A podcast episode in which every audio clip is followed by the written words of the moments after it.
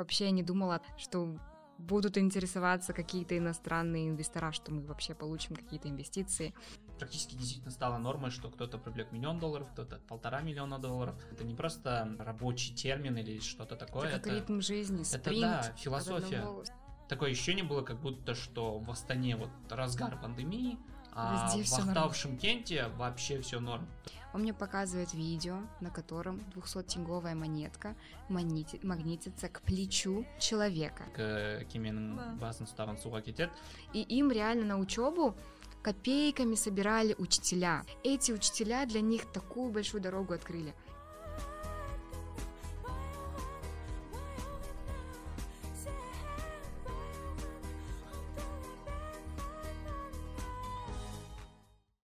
Всем привет! Это подкаст Аялдыма, с вами Гульзада, и сегодня у нас в гостях Лаура и Айбар. А, они выпускники НИШ, а, города Семей и Шимкент, и сегодня мы будем говорить про 2021 год. Всем привет, очень приятно быть здесь. Спасибо большое, Гульзада, что позвала. А, надеюсь, что будет интересная беседа.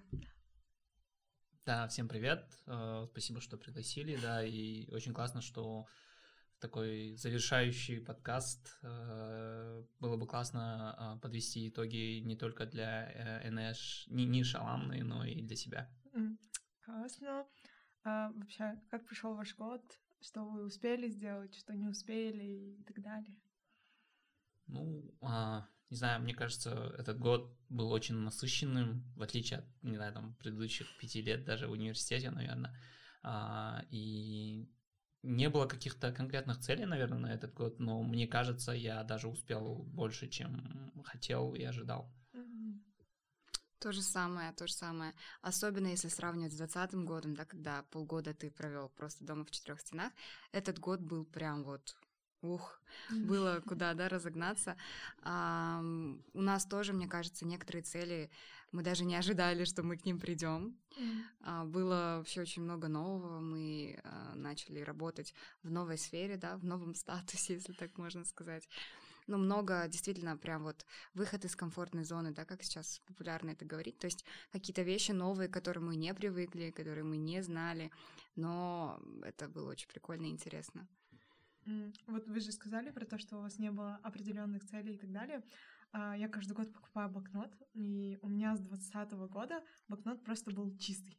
У меня там первые 10 страниц, возможно, расписаны, и было там написано цели на 20 год. Я просто 20 убрала и написала 21, потому что, ну, я тоже, типа, особо ничего не ожидала, но он получился очень прикольный и так далее.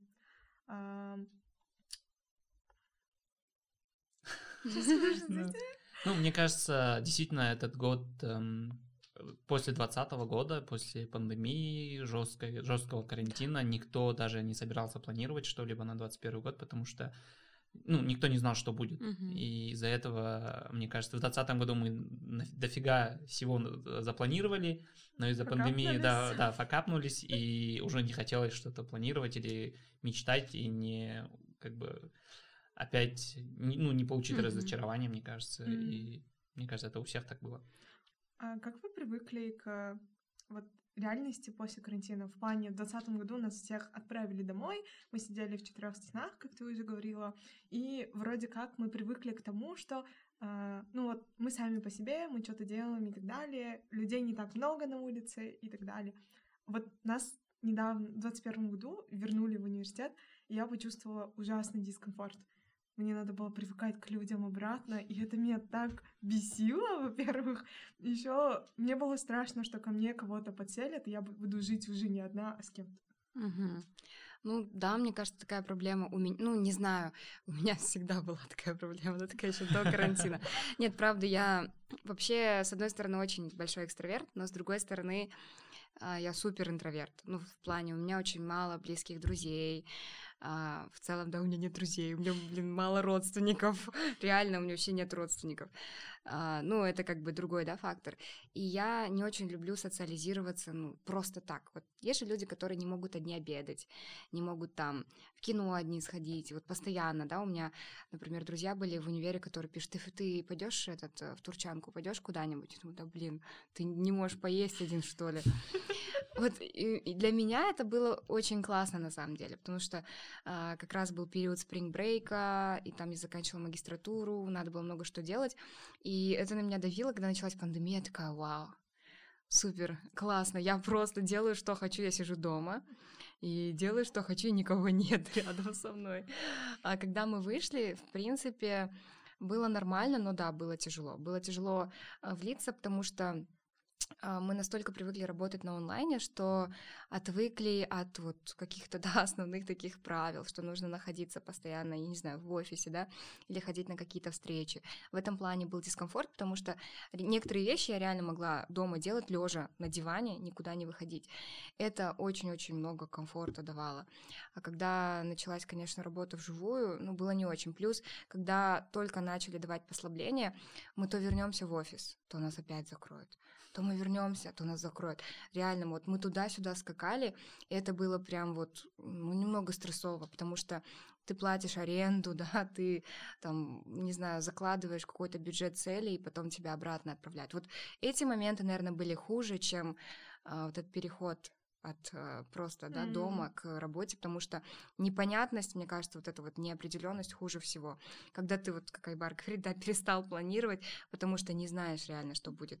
Потом мы тоже решили просто на пару месяцев, там, на три максимум делать планы какие-то рабочие, персональные, потому что, ну, реально не знаешь, купишь билеты, а потом тебе их возвращают, извините, рейсы закрыли. Ну, и такое было. Ну, э, переход, если честно, вот лично у меня, э, многие там мои друзья говорят, что там, блин, на удаленке классно, там, не знаю, там э, просыпаешься в 9, просто отмечаешь, что ты здесь, и там все дальше спишь. Э, если честно, у меня вот этого кайфа не было, потому что э, вот был жесткий период, вот, наверное, с конца марта по май, два месяца, вот, вот только в это время у меня была реальная удаленка, но и то это э, как бы было, мы, мы заканчивали университет, и я закрыл свой бизнес при, прям а, накануне карантина. И получается, ну, я просто скучал. Сидел дома, и нечего было делать, потому что учеба я там а, четвертый курс, там несколько пар, ну, несколько э, предметов всего лишь, да, и особо не парился. Но после этого я уже начал работать у дистрибьютора Procter Gamble, и получается, а, так как мы являлись компанией, которая занимается там первостепенными необходимыми товарами, у нас не было удаленки. Mm. А потом уже 21 год, я в Астана-хабе, и ну, у нас тоже, ну, там мало когда была удаленка, поэтому у меня практически не было такого, что я, там, скажем, ну, получил какого-то какой-то кайф или там привык к удаленке, то есть поэтому у меня не знаю, с момента, как я закрыл свой бизнес, я принял карантин, пандемию как данность и с этим уже жил. Mm. А какой у тебя был бизнес? Ну, то есть до этого в студенчестве я еще вел, uh, ну, uh, получается, это был тоже образовательный центр, который занимался преподаванием робототехники mm. и программирования для детей. Ah, то есть это so... был офлайновый бизнес. Я Класс. вспомню, а, мы же впервые вот с Нишалами и так далее контактировали, потому что мы ехали в деревню, и да, нам да, нужны да. были роботы, и вот мы связались с Айбаром, и он нам просто, типа, да, конечно, берите. Да, я помню, это, кажется, было, ну, ты просто написала, и вы сказали, что вы едете на какие-то, ну, во время каникулов преподавать, и я такой, типа, о, прикольно, короче. И мы так, мы как раз тогда тоже начинали свой бизнес, и просто временно дали роботы на, ну, для преподавания. Mm-hmm, супер. Да, капец. А есть какие-нибудь привычки, которым вы научились, или которые вы, я не знаю, практиковали во время вот 21 года? Может, не рано вставать, а там спорт, и, а, отдыхать. Просто в прошлый раз Ануар говорил то, что он заставляет тебя отдыхать, и типа он этому учился в 21 году. Да, интересный вопрос. Ну, так, мне все перечислить или только то, что закрепилось, да? А, ну, пробовала, на самом деле, я очень много, что за 21 год. А, самое первое, наверное, над чем я работала, это дисциплина. Ну, то есть у меня в целом по натуре очень плохая дисциплина. То есть это не значит, что я там не достигаю цели, не ставлю цели, не планирую, но просто в некоторых вещах вот у меня плохая дисциплина. И я старалась работать над этим, но потом поняла, что без толку. я прошла тест Gallup, и у меня просто были другие, оказывается, качества, которые эту дисциплину перекрывали. Я думаю, ну и ладно. И нормально, короче. Ну, у меня есть consistency, у меня есть achiever, да, то есть те вещи, через которые я могу это делать. Вот. Но для компании, вот персонально для себя я мало что привела, разве что танцы. То есть я поняла, что я вот не смогу, наверное, да, с таким графиком заниматься там 4-3 раза в неделю стабильно, но как минимум один-два раза я занимаюсь, и это делаю долгосрочно, то есть не месяц, а вот больше полугода я стараюсь не пропускать тренировки, и вот вижу прогресс. Вот в этом, наверное, маленькое достижение мое личное в плане дисциплины. А в плане рабочем у нас закрепилась такая интересная привычка, которую мы переняли у Рамиля Мухаряпова. Можно сказать, слезали, но он нам разрешил. Он сказал, берите, не жалко вообще. То есть э, мы очень часто с ним встречаемся. Он, мне кажется, один из самых главных таких наших менторов. И в целом, как человек, он такой, ну, по крайней мере, у меня с ним очень хорошие отношения. И вот он нам дал типсы, как они организовывают, ну, в целом, а, какие-то ивенты, да, распределение заданий, KPI, орг-структура какая. И мы переняли вот одну классную вещь, которая мне нравится больше всего, это дейлики. То есть дейлики — это созвоны с командой, то есть скор команда ежедневно. То есть как они работают? Мы Каждый понедельник сначала делаем основную планерку, то есть это я, Жол Мирам, да, вот фаундеры. Мы делаем планерку на неделю, а в понедельник дейлика нет. Далее, каждый день, отталкиваясь от этой недельной планерки, каких-то вот целей, а, мы созваниваемся с командой, и все прям вот в Trello пишут цели. Вот 15 декабря вот это, вот это я сделаю. А на следующий день у нас ретро. ретро — это, короче, разбор вчерашнего делика. Ну, то есть то, что ты не сделал, да, и то, что ты сделал. И опять же на сегодня. И вот так всю неделю. Потом в конце месяца мы делаем большой ретро. Звучит странно, но, блин, это классно работает. То есть что кто сделал за месяц, чего мы там достигли из основных э, целей, чего мы не достигли, и дальше вот также планерка. То есть есть определенные дни, когда мы отдельно делаем это вот с командой фаундеров, да, настроя, потом а, уже с основной командой, и они там внутри а, другим ребятам, да, которые, допустим, с ними работают или им подчиняются, передают. Ну, это прям супер, потому что это все измеримо, это все вот четко. Э, иногда бывает, да, мы пропускаем дейлики, когда праздники, но тем не менее ты видишь вот на бумаге, да, что ты сделал, сколько ты клиентов обработал mm-hmm. там, а, сколько имейлов написал, что получил. Потому что раньше как-то было сложно определить стороны ответственности, и все равно, когда у тебя нет такого, ну, прям четкого, да, бизнес-бэкграунда, ни у кого из нас его нет. Mm-hmm. То есть мы не учились там на антрепренеров, мы, не знаю, просто делаем как можем, короче, криво, косо, но делаем. И вот это нам очень сильно помогло, потому что сейчас каждый видит свою сторону обязанности, за что он ответственность, э, ответственность несет, за что не несет, и как бы что мы упускаем, почему мы упускаем, потому что раньше мы думали, блин, почему вот целый день в офисе вот это вот не можем сделать, да, а сейчас понимаем, и ретро звучит смешно, но оно реально помогает разбирать то, что ты не сделал. Это прям mm-hmm. вот очень круто. И ребятам это дает такой стимул, да, что, блин, я могу больше сделать. Вот вчера не сделал, завтра я сделаю больше. Это прям очень классно. Предпринимателей э, возьмите к себе заметку и так далее, используйте. Да, потому что я, наверное, возможно, повторюсь, но то же самое, что я тоже ну, пытался много чего привить в этом году, не знаю, там а, рано просыпаться или там рано засыпать а, или да еще что.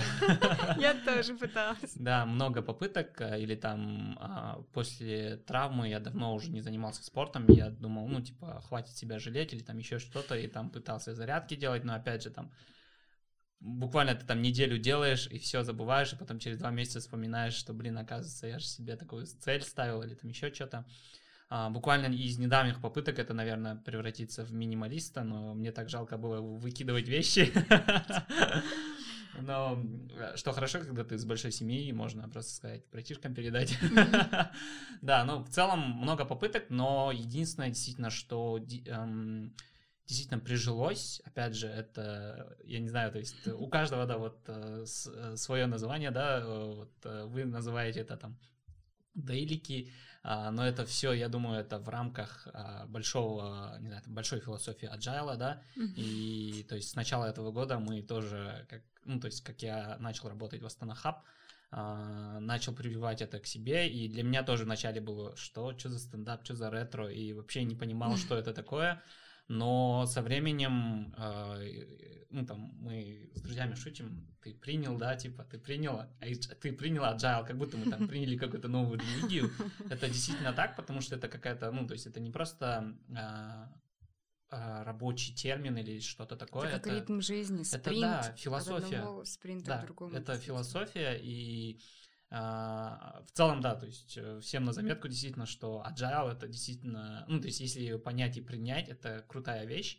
А, и с начала этого года я вначале принял это в работе, потом где-то вот с середины года я начал применять это уже в жизни.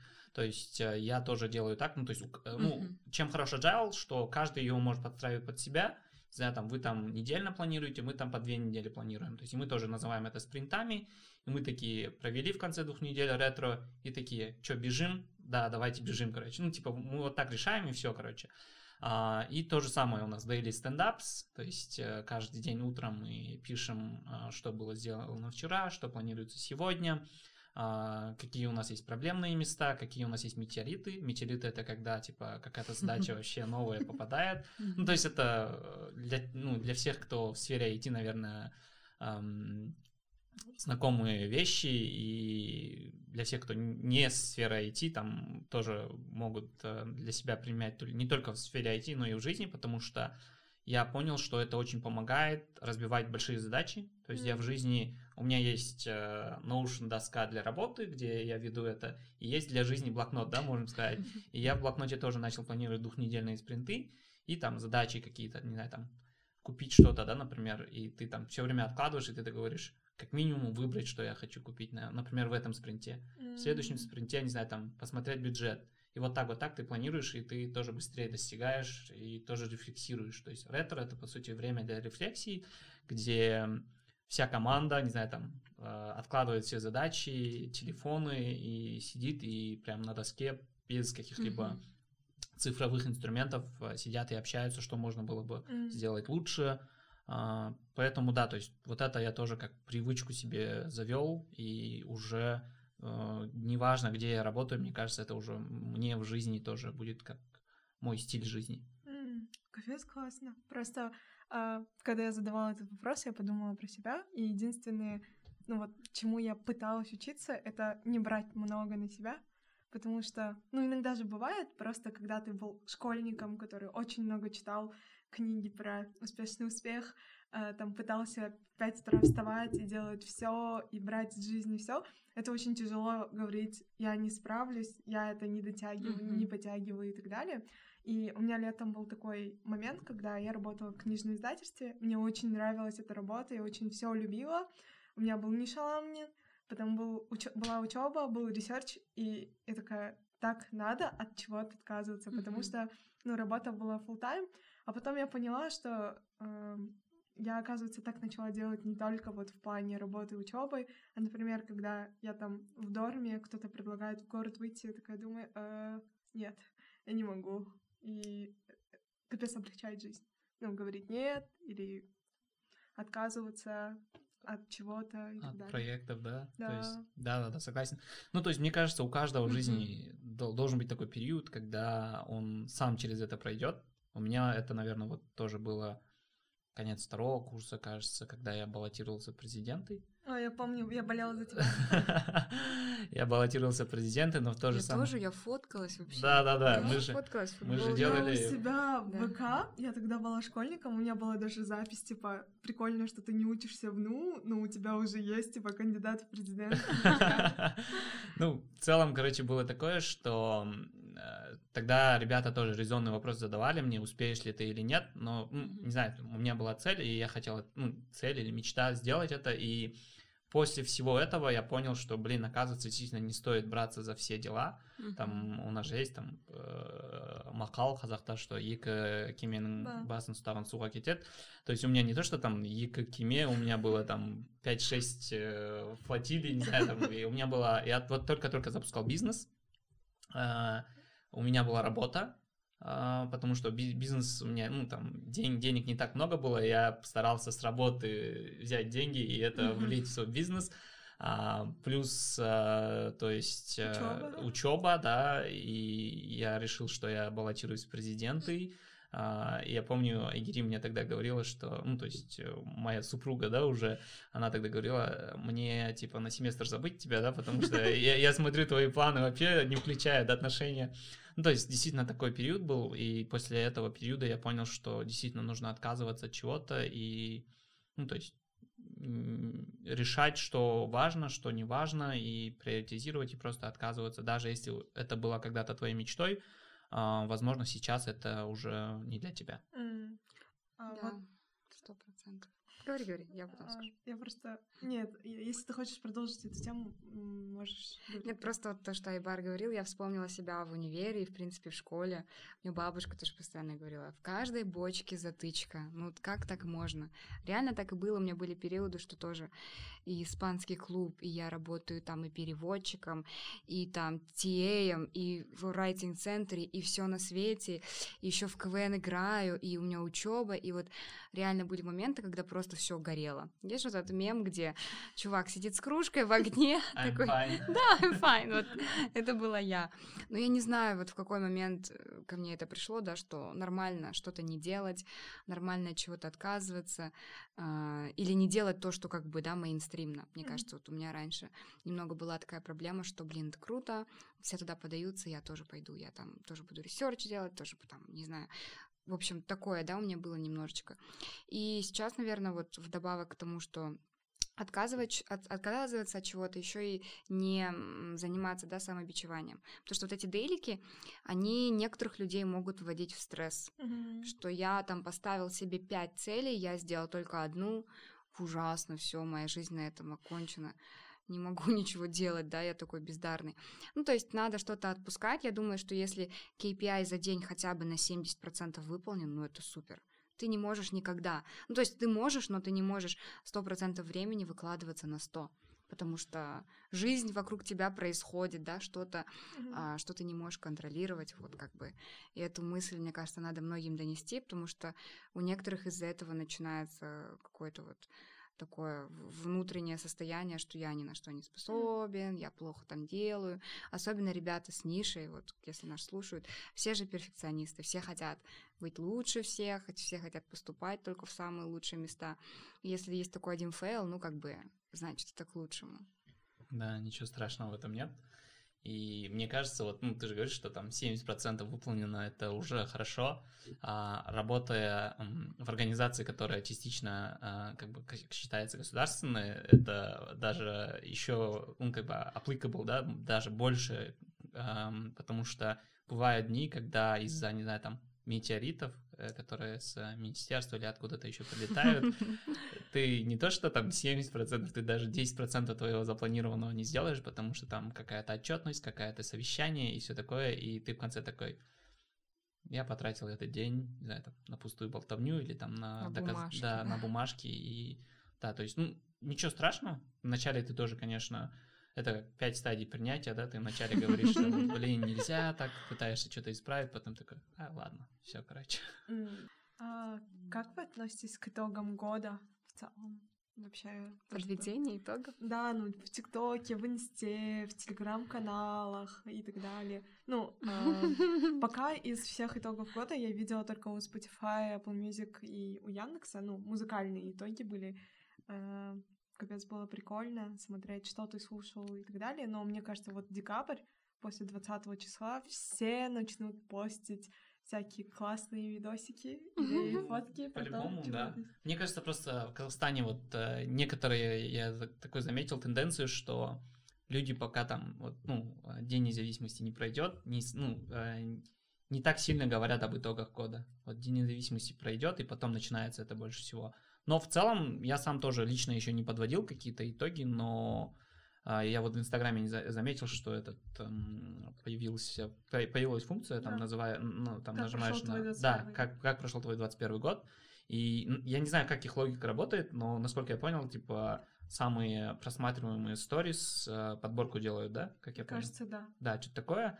И я посмотрел, оказывается, ну, то есть мой 21 год, это Работа. был... Не-не-не, да, то есть это был... Я первый, первый сторис, это вот э, тренинг по agile, а, второй сторис это был что-то тоже связано с Астанахабом. Третий сторис это был как раз встреча по Эню Аламной. Mm-hmm. Лаура, помнишь? Да, ну, такая небольшая встреча, да, проходила.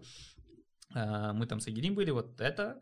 Потом с отпуска что-то было, и опять, опять же проведение ивента стартап-хана по, в, в Астанахабе. То есть в целом, э, не знаю, там, возможно, сам Инстаграм подсказал мне, что я, по сути, это, это, этот год под, под, под флагом Астанахаба у меня прошло. Как-то mm-hmm. так. Ну, я не знаю, я свое не смотрела, я еще не видела, что есть такая функция. Но я не, не то чтобы не очень отношусь, это классно делать итоги года, просто я не тот человек, который делает, э, подводит итоги своей там, в соцсетях. Mm. Мне лень, очень много надо писать, я не умею монтировать эти видео, вот честно. Я умею только тиктоки простые, где вот так обрезать тынь-тынь вместе, ничего не надо, вот только такое умею.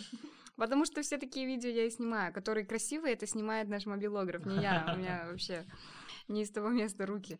Ну, это не знаю, почему это делают как бы в соцсетях. Я думаю, что мы сделаем профессионально обязательно в LinkedIn для Smartest Prep. Э, свои, не знаю, буду делать я так на общее обозрение или нет, может быть, такие какие-то. А, но в этот раз я сделала итоги своего дня рождения. Mm-hmm. Тоже можно, да, наверное, посчитать итогами года. Но я их сделала, потому что за долгое время мой день рождения очень так активно в кругу людей прошел, потому что а, раньше я всегда пыталась куда-то уехать, свалить, чтобы не было вокруг меня людей, чтобы, не дай бог, меня в полночь пришли поздравлять. Я вот не любила вообще никогда. А в этом году все было наоборот, и я даже отметила день рождения и решила вот написать, да, что изменилось, потому что реально некоторые вещи изменились. То есть это что-то, что меня как бы, да, наверное, подтолкнуло это написать. Возможность такое будет, я напишу о каких-то итогах года. Но для себя, конечно, для себя сто процентов, мне кажется, нужно сделать итоги. Это самый большой ретро года, да? Самый большой ретро года. Посмотреть там статистику, какие-то основные достижения. Это же интересно. Просто хотя бы в целях аналитики, чтобы знать, что ты, где ты проседаешь, а где у тебя все классно, чтобы в следующем году хотя бы какие-то основные ошибки не повторять. Вот про ошибок. Обычно в инсте мы постим все самое лучшее. Про это уже много говорят, э, то, что никто не старается рассказывать про факапы или еще что-то. Даже если рассказывает, это рассказывается так, что вот, типа, у меня было столько всего, но я выжил, у меня все хорошо. Но были ли у вас в этом году какие-то, ну, фейлы, даже если не факапы, что-то пошло не так, и как вы с этим справились? Просто, вот, я могу начать со своего кейса, когда мы начали снимать этот подкаст, я просто обожаю творчество Каната Бесикеева, я насмотрелась, я хотела такой, такую же картину, такой же подкаст, все такое. Меня не волновало, что там у него в команде дофига профессионалов, там, я не знаю, оборудование супер клевое и так далее. А, мы отсняли первый выпуск, потом, когда я посмотрела, у меня было просто типа, и что это? Вот просто типа, что мы сделали? Почему так вышло? И я даже не хотела выпускать, после этого было так тяжко что-либо делать и так далее. Мне вначале даже не хотелось самой вести, я там просила друзей это делать. И а потом я поняла, типа, ну блин, не получается сразу, надо вот, типа, что-то делать и так далее. А, и мы начали выпускать даже если что-то шло не так, типа, предыдущие два выпуска, и ну, было прикольно. Ну, фейлов у нас. Вам все рассказать или нет? Очень много, очень много фейлов. А, просто я вот э, задаюсь вопросом, да, почему люди о них не говорят. Мне кажется, большую часть времени я о них говорю. Ну, возможно, не в Инстаграме, но даже там в соцсетях. А, наверное, такой mindset, да, у людей, что они привыкли закрываться и думают, что это нормально закрываться, когда все плохо, или, возможно, стыдно, да, и этим не делятся. Но я думаю, что это же идет откуда-то, наверное, какие-то вот такие ценности, да, или вот регламент какой-то навязанный обществом все-таки. Поэтому, наверное, сложно делиться какими-то fuckup ами. Кому-то просто тупо стыдно. Кто-то вот не хочет рассказывать, что у него там, а, не знаю, fail был за курс в универе или там денег не было в какой-то период или что-то. То есть реально, мне кажется, это идет из таких вот глубинных причин. И судить за это людей, ну как бы, если им тяжело делиться, потому что я работаю, да, еще у нас есть соцпроект, и там тоже часто пишут жертвы, да, вот насилия, там разных-разных ситуаций, и нападений, и преследований всякого. Некоторые очень открыто могут об этом писать, да, что есть они пережили, все окей, и они хотят, вот они прям хотят рассказать, они хотят, чтобы это услышали другие, да, ну, чтобы там не следовали их ошибкам или просто знали, что такое есть, да, а кто-то, вроде бы такая вот ситуация, но не настолько вот плохая, да, то есть там тебя не порезали, не убили, хотя тоже что-то плохое случилось, но люди не могут, не могут вот а, делиться анонимно даже не хотят. То есть бывает такое, и ты тут как бы их не заставишь. Просто нужно помнить, да, мне кажется всегда, что э, за особенно успешными людьми, я не помню, где это было, но на каком-то интервью Павел Воля сказал, что да, у него спросили, ты хочешь быть там как кто-то, ну, в общем, какой-то успешный человек. Он говорит, да нет, вы что? Я не хочу представлять, да, все то дерьмо, извиняюсь за мой французский, через которое этот человек прошел. Я потому что знаю, что за таким великим успехом, достижениями всегда стоит там кровь, пот, я не знаю, войны, перепалки и куча всего. И у нас в этом году тоже было несколько кассовых разрывов, да, вот самое первое, с чего начать, с финансового, потому что мы переехали в очень большой офис, а, то есть мы делали там ремонт, закупали кучу оборудования, да, то есть оборудование имеется в виду, одна камера стоит там миллион-полтора, там, не знаю, одно что-то стоит там полмиллиона, то есть такие расходы миллионные, которые мы вкладывали, вкладывали из своих денег. То есть, конечно, Тьфу, пока что не было момента такого, что мы прям в супер минусе, да, но мы были в нуле, то есть мы свои деньги, которые не предназначены были для бизнеса, то есть вкладывали, вкладывали, было э, несколько месяцев, когда мы только вкладывали, и ничего, вот реально, мы работаем, да, вот делаем все, чтобы все наши сотрудники получали зарплату, что все было окей там в офисе, а сами ходим, ну, как бы, вот просто как можем, так и ходим. Были такие моменты, а, были моменты, когда мы теряли, ну, как, не теряли сотрудников, но приходилось с ними прощаться. И это было, наверное, вот а, очень тяжело, потому что изначально мы с Мейрамом как-то старались подбирать хороших людей. Ну, мы и сейчас стараемся. Но не только хороших людей, еще и хороших, да, ответственных сотрудников, потому что иногда бывает, ты приведешь хорошего человека, но он не очень хороший работник. А потом избавиться от него, ну, очень сложно. И вот с одним человеком у нас тянулось это долго. Долго от слова вот совсем полгода, да? Полгода, грубо говоря, платилась зарплата, но ничего не делалось были проблемы с тим-лидом. У нас сейчас нет тим-лида. То есть человек, который был нашим тим-лидом сейчас, мы в хороших, классных отношениях просто поняли, что он а, не с нами вместе, да, вживую, то есть нет его физического присутствия, то, что мешает нам работать. Плюс он full time работает в другом месте. И это ему очень сильно мешает, то есть там тоже мы очень сильно факапнулись по стартапу, то есть мы отстаем на 4 месяца чтобы вы понимали, на 4 месяца это а, треть года, да, чуть ли не полгода, там, два месяца, два шага, да, до полгода.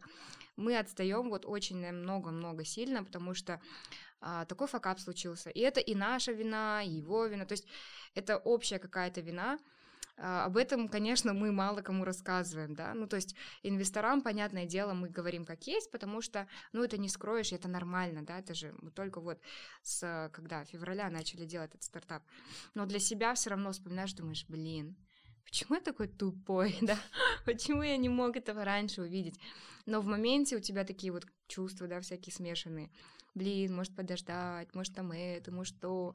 А, личные тоже, да, факапы, там много было всяких личных факапов, что я там а, себе что-то обещаю, вот это, наверное, самое обидное, и не делаю. Это вот очень-очень сам. По здоровью у меня куча факапов. Если начну рассказывать, там тоже медицинская история. Ну, честно, это вот э, постоянно происходит каждый день. И бывали с клиентами, да, у нас какие-то такие вот, ну, неполадки. Конечно, у нас таких вот, честно, вот правда, очень мало, что жалуются на продукт или на что-то. Но есть просто люди, которые не согласны, да, с какими-то взглядами, которые мы транслируем, и они уходят. Но я сейчас тоже как-то вот с этим смирилась, смирилась, думаю, окей, ну, всем мил не будешь, да, не зря говорят. То есть кому-то ты нравишься, кому-то нет, ну, вот. Ну, в общем, факапов очень много, поэтому если вы думаете, что все, что в Инстаграме, это реально, то это не совсем реально. На, на частичку, да, какую-то реально, но есть большая куча провалов, очень таких стрессовых моментов, которые люди пережили, чтобы вот до этой успешной точки Б дойти. Mm-hmm. Вот. Ну, да, я согласен, что тут не только даже там, ну да, конечно, фейлы всегда есть, но мне кажется, когда просто, почему ты не пишешь, да, это в Инстаграме или где-то еще, может, кто-то и пишет, но когда ты, там, у тебя факап какой-то, ты думаешь над тем, как бы этот как факап исправить, решить, потому конечно. что, да, там, там не до, не до того, чтобы что-то э, рассказать про это. Ну, конечно, если это продолжительное что-то или там факап, все, ты, ты там факапнулся и там нечего уже поделать, возможно, тогда можно написать. Но если ты там есть там, не знаю, там время или там, да, окей, ты просрал это, но, возможно, там есть э, какой-то другой выход, ты ищешь эти решения, и, возможно, просто не до того, чтобы там подбирать какие-то слова, а потому что для меня, не знаю, там, э, кому, кому как, но для меня очень сложно писать вообще, то есть, типа, mm. и, и у меня там очень много времени я трачу на написание поста одного, то есть, я не знаю, может, когда-то у меня это легче получалось, но в последнее время я замечаю, что я пишу и такой, блин, кому это нужно, там, или там что-то еще такое, да, и Возможно, возможно, нужно как-то научиться к этому, то есть э, быть, да, вот тем человеком, который может это легко рассказывать. Я, если честно, не совсем могу это, не знаю, там, и у меня, когда хорошее настроение, я могу просто сторис, да, поделиться там, что мы там делаем, а когда у тебя какой- какой-то факап, ты просто, возможно, расстроен, не знаю, там, не то, что Инстаграм, ты просто даже с близкими людьми, возможно, ты, ну, не, неправильно, возможно, ты поведешь себя, Поэтому как-то так. Но в целом, да, то есть факапы есть всегда, везде. И а, у нас в команде, у нас вообще, то есть внутри Хаба есть свой офис, да, образовательный офис. А, у нас, ну, вообще классная команда, и мы внутри у себя делаем что-то вроде м, TEDx. Mm-hmm. То есть мы там а, раз в неделю или раз в две недели каждый кто-то подбирает какую-то тему и рассказывает что-то интересное, полезное для команды и там, не знаю, там а, кто-то рассказывает про финансовую грамотность, кто-то рассказывает про UI, UX, кто-то рассказывает про что-то еще. А, я вот, я помню, мы зашивались, не знаю, там это где-то первый или второй квартал был, зашивались, мы не успевали, то же самое, да, то есть, типа, а, у нас, конечно, не кассовый разрыв, но мы там по отчетности не успеваем или там по планам не успеваем, мы должны были, не знаю, там какую-то программу Астанахаба запустить, не знаю, там а, в июне, но мы там, не успели в июне, да, например, вот такие кейсы. Mm-hmm. И я помню, я тогда поделился со, со, со своим факап story. То есть, возможно, факап stories, они не для, ну, не всегда Общего, для общего, да, то есть, но для себя, внутри, для тех людей, которые, с которыми ты работаешь, с ними можно делиться. И, возможно, даже нужно делиться, чтобы подбодрить.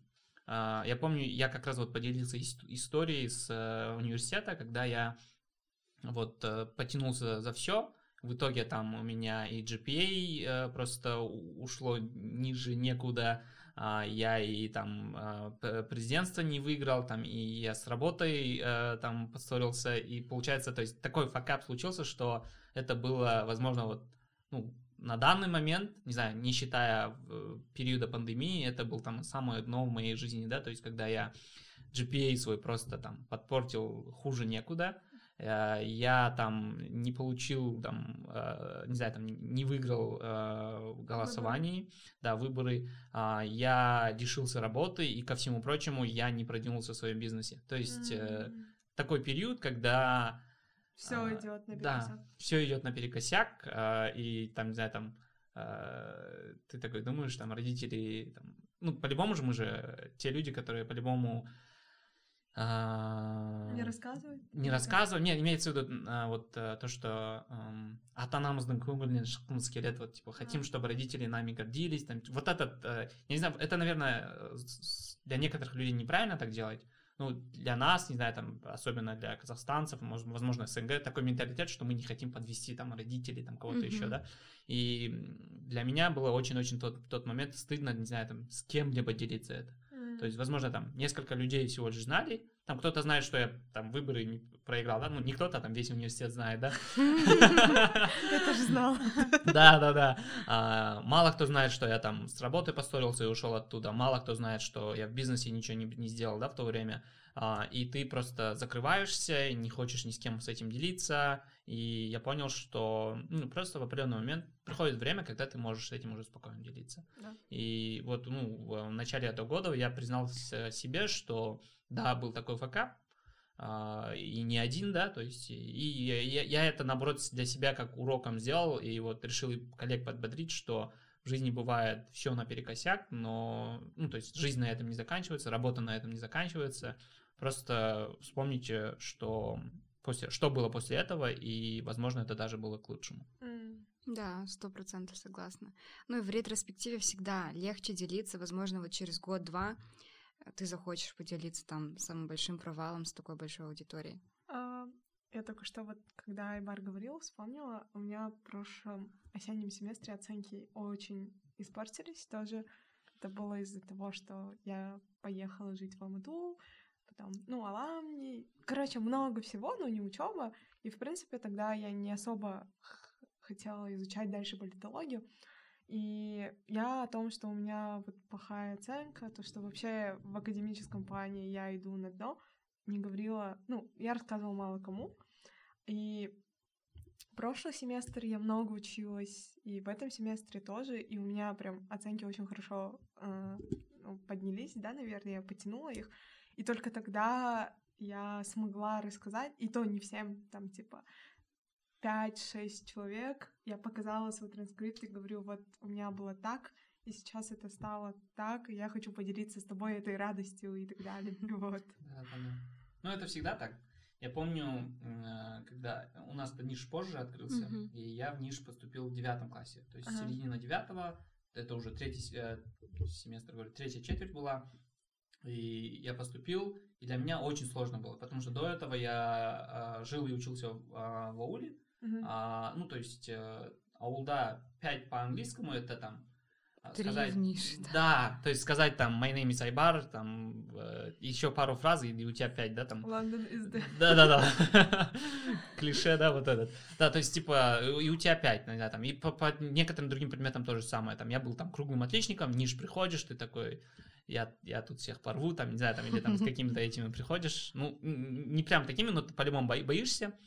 И девятый класс, а, первые ГОСы, и у меня там 5 а, по казахскому, 5 по русскому, там а, математика 5, физика 4, английский я и то списав у кого-то получил 3, и у меня там в аттестате за 9 класс у меня там 3, да, и ты там не то что алтын белгі, ты там все, короче, там действительно все желание, все пропадает, и хорошо, что, не знаю, там у меня родители не такие Э, настойчивые в плане там не проверяя, да, сильно все такое. Я им сказал, все нормально, типа, все нормально, все пятерки, типа. они не стали проверять. И, и для меня вот это было, что типа я как будто подвел родителей, но после этого легче жилось. И после этого э, у меня, ну, то есть с учебой наладилось, и я 12 класс уже в, НИШ, НИШ закончил на одни пятерки. И тогда я уже там родителям говорю, вот мой аттестат, и Он вот, красный, да? Нет, не красный, то есть, типа, я в одиннадцатом классе что-то такое было, но в целом, типа, у меня а. в аттестате в итоге все пятерки, короче. Типа, какая разница, какой он красный или синий, но в целом, типа, все пятерки, и потом после этого только я показываю аттестат за девятый класс, и, типа, вот, короче, был такой косяк. А, прикольно. Нет, я на самом деле стараюсь всегда вот о таких факапах говорить. Ну что, у меня такого не было, что я скрывала там от родителей, но они нормально реагировали. У меня тоже в нише у меня первая часть, у меня не было троек, но у меня один предмет был на грани тройки. Это был и то Казахстан в современном мире. Как я могла? Нет, вообще для меня это был изи предмет. Мой Просто любимый предмет. Я заболела, и у меня не было на нескольких уроках, а там учительница такая очень, ну, как сказать, а, принципиальная. Она говорит, вот тебя не было в дни, когда надо было получать оценки. А там у нее такая система, что ты не на всех уроках можешь получить оценку. Mm. И вот у тебя оценок нет, а последнее то, что ты написала, вот плохое, короче, вот я все это и ставлю. Или вообще, типа, тебе не выставили, у тебя там мало оценок, недостаточно, чтобы выставить. Тоже был вообще стресс большой. А, но не знаю. Мне кажется, возможно, несознательно, вот сейчас это я сознательно, наверное, делаю, что я как-то не отчаиваюсь, что ли. Ну, то есть есть понятие, да, такое вот good loser, bad loser. Uh, и мне кажется, eventually я становлюсь good loser, что типа, ну, ладно, ну, провалила, окей.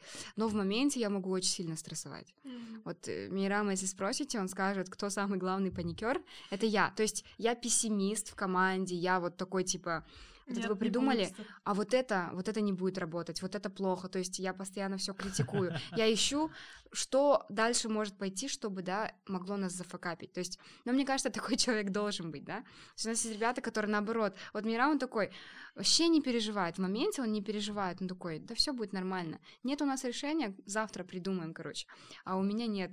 У меня всегда, вот даже в школе у меня были запасные карандаши, запасной пенал, запасная пара наушников, запасное все, короче, понимаешь? Что если что-то пойдет не так, я сделаю план Б. Если нет, то план С, короче.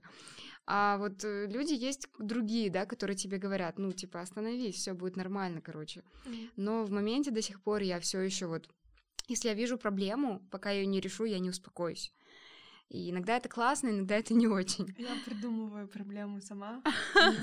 Сама ее решаю. Нет, нет, это типа все мои друзья уже вот очень часто говорят, что я оверсинкер. И я говорю, если вы еще раз скажете так, я вас заблокаю вообще везде, потому что не надо так делать. Просто я делала assumption дальше, просто все эти условия и так далее. А если так пойдет и так далее, и заранее уже переживаю, это плохо пойти. Ну, вот у меня раньше так было, сейчас я это стараюсь делать адекватно. То есть реально то, что может пойти, даже то, что не insignificant, я уже такая, ну ладно, пойдет, даже если так, да, ну, типа вот. мы справимся. А вот слишком, если ты действительно себя накручиваешь, думаешь и слишком много надумываешь, то просто думай с перспективы, ну, мне лично это помогает, что надо переживать до того момента, пока ты это контролируешь. Если ты это не контролируешь, и ты это из-за этого переживаешь, да, завтра мне вот так скажут, если завтра это случится, ну, окей, я как бы никак не могу повлиять на другого человека, mm. на завтрашний день, на что-то, да, на какие-то факторы, которые извне. Mm. На то, что я могу повлиять, буду максимально стараться влиять. На то, что не могу, а раньше у меня тоже было такое, а если вот так профессор скажет, а если вот это, если вот это будет, ну, потом сижу и думаю, мне мама говорит, и чё? Вот если будет, что типа ты сделаешь? Да. Вот ничего ты не сделаешь, правильно же? Да. Мне недавно вот тоже сказали, типа, самое худшее, что ты можешь я очень много переживаю, потому что я в конце декабря ухожу с Нишаламни, и я такая думала, где я буду работать, что будет со мной и так далее. И потом мне сказали, ну, самое худшее, что может случиться, ты будешь без работы, окей. Ну, типа, ты такой будешь не всегда, наверное, что-то найдется, но перестань переживать сейчас. У тебя же сейчас есть работа. Да, и тем более хочу тебе напомнить, что ты еще студент, типа. Вот именно. Люди. О, господи. А, люди как бы Э, люди после выпуска ходят без работы, и это норм. То есть, типа, ничего страшного, что ты там Uh, не сразу найдешь работу. То есть я как экономист, не знаю, там иногда, конечно, это говорить uh, не очень в плане типа то, что есть uh, такое понятие, как цикличная безработица, что иногда тебе просто нужно там какое-то время, чтобы adjust to не знаю, там, ну, скажем, привыкнуть к новому или там найти свое место, именно свое призвание, там, это норм. Но, конечно, когда там ты уже индивидуально рассматриваешь, это может через депрессию проходить, через все это, но, блин, помни, что ты всего лишь студент, и ничего страшного в этом нет. Я постоянно это помню, напоминаю своей супруге, потому что она тоже вот э, с фаунда тоже работает, э, и, ну, мне кажется, Лаура, у тебя тоже такой же кейс.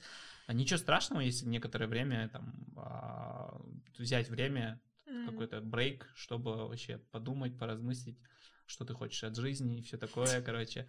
Да, это очень классно на самом деле. Да, и еще хотел я вот, ну, продолжение э, темы факапов, просто хотел сказать, что главное в факапах не дать им... Э, Зафакапить тебя. Не-не-не, нет, э, повлиять на твою психику, на твою эмоциональную составляющую, потому что у меня было такое.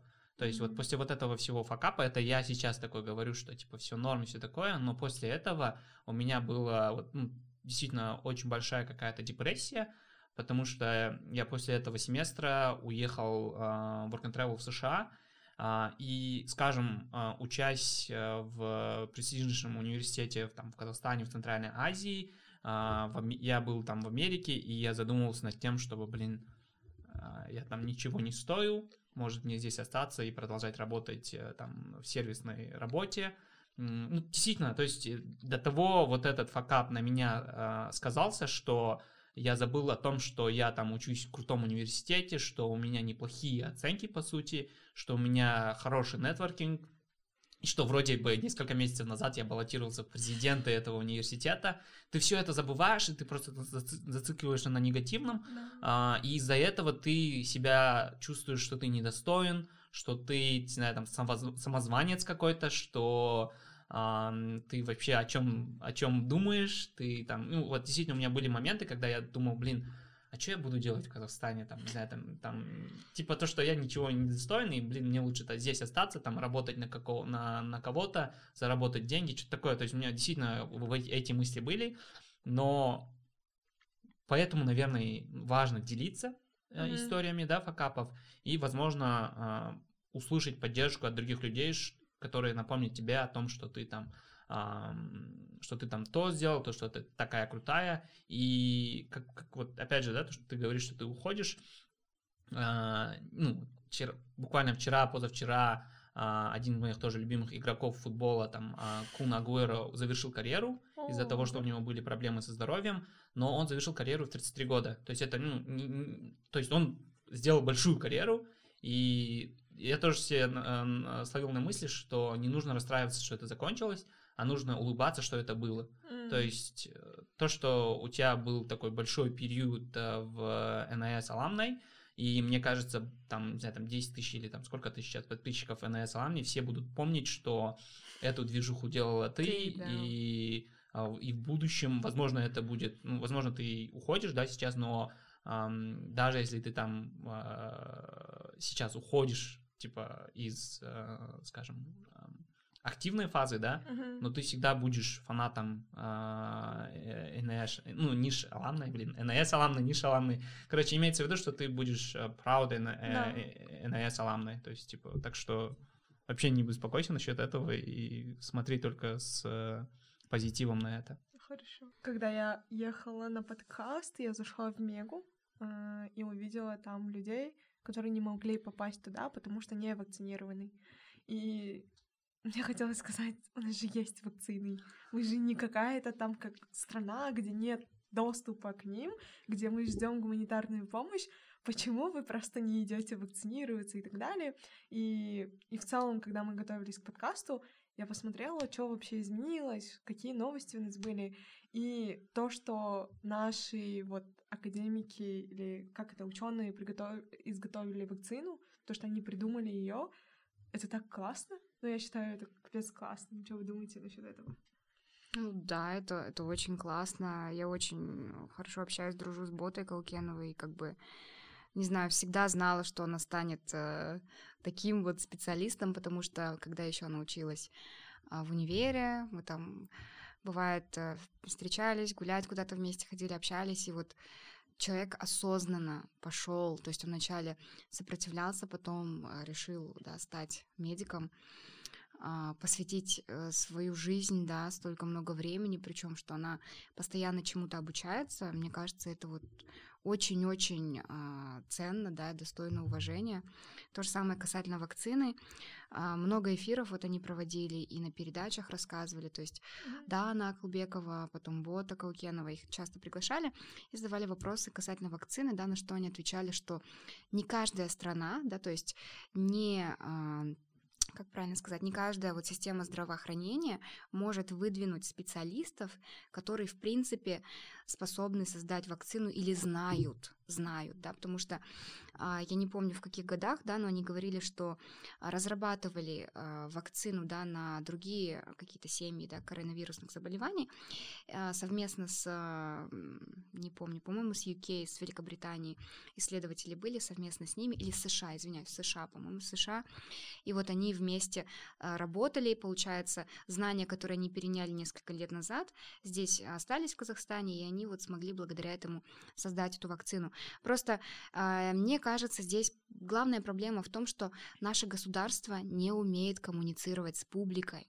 То есть до простого человека а, люди, ну, то есть работающие, да, занимающие там ключевые должности административные в политике, да, вообще в гос, квази госсекторе, они не умеют сказать человеку, что это круто, да, то есть объяснить, что это круто.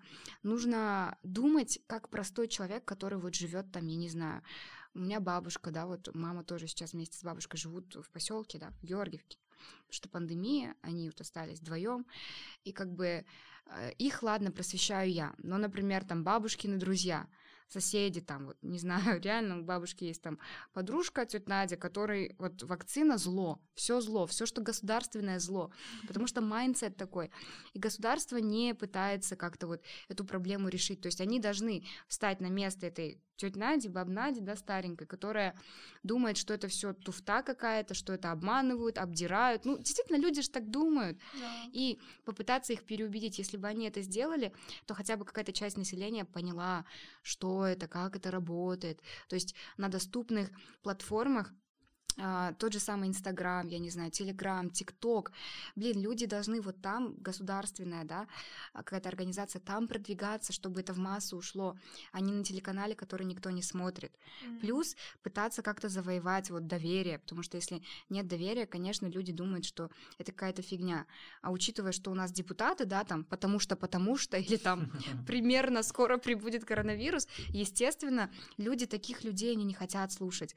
Почему слушают коучи, случай, хотя это могут быть какие-то шарлатаны, да, а, ничего не имею против, да, ну вот э, недавно, вчера я увидела, оказывается, есть мусульманский коуч, э, как его зовут, Шамиль, э, забыла, как-то там, а, но я не знаю, какой он коуч, плохо отношусь к коучам, в целом я религиозный, как бы так, нейтрально, да, к религии, но то, как этот человек говорит, да блин, приятно слушать. Если бы у него был там подкаст, просто так про что-то рассказывал, про то, что мне интересно, да, то, что он рассказывает, мне неинтересно. Но если бы он рассказывал об этом, я бы его слушала, потому что он убедительный, у него такая речь. Вот такой человек должен про вакцину рассказывать, который вот прям как мед на уши, а не такой типа, эм, здравствуйте, там, не знаю, что за вакцина. Вот, и многие, мне кажется, представители гос эм, а, как сказать, а, ну, организаций, министерств, они некомпетентны, они не готовятся, мне кажется, к этим встречам. Им зададут какой-то вопрос, они, я не знаю данных, я не знаю, что внутри. Конечно, если он не знает, чувак, который там наверху сидит и этим всем заправляет, разве ты захочешь этим прививаться? И вот медсаппорт, то, что делают, мне кажется, круто, что они в инсте, потому что любой может зайти, прочитать доступно, легко, бесплатно. И это вот прям, не знаю, круто. Мы привились не казваком, мы привились другой вакциной, потому что нам нужно было выезжать, да, чтобы за границей mm-hmm. вот Синофарм была одобрена, но я ничего вообще не имею против. Мне кажется, по действенности, по-моему, еще третьих испытаний, да, не вышло или вышли уже, ну, на момент, когда я читала, были. если уже есть, то вообще прекрасно. Вообще супер. У меня вся семья вакцинирована. Я, ну, мои родители тоже живут в деревне я вакцинировалась в апреле, потом через месяц где-то мама, папа, сестренка и младший брат вот в октябре ему как исполнилось 18, на следующий день он пошел и вакцинировался. Это была моя победа 21 года. Это супер. Да, это супер. И да, то, что полностью согласен с Лаурой, с ее поинтами, да, и хотел просто добавить то, что а, не то, что там обычные граждане, даже медицинские работ, работники, а, которых я, не знаю, там знаю, не знаю, некоторые даже из них какую-то а, неправильную информацию доносят или там предлагают тот же самые липовые Паспорт. паспорта, да, и все такое.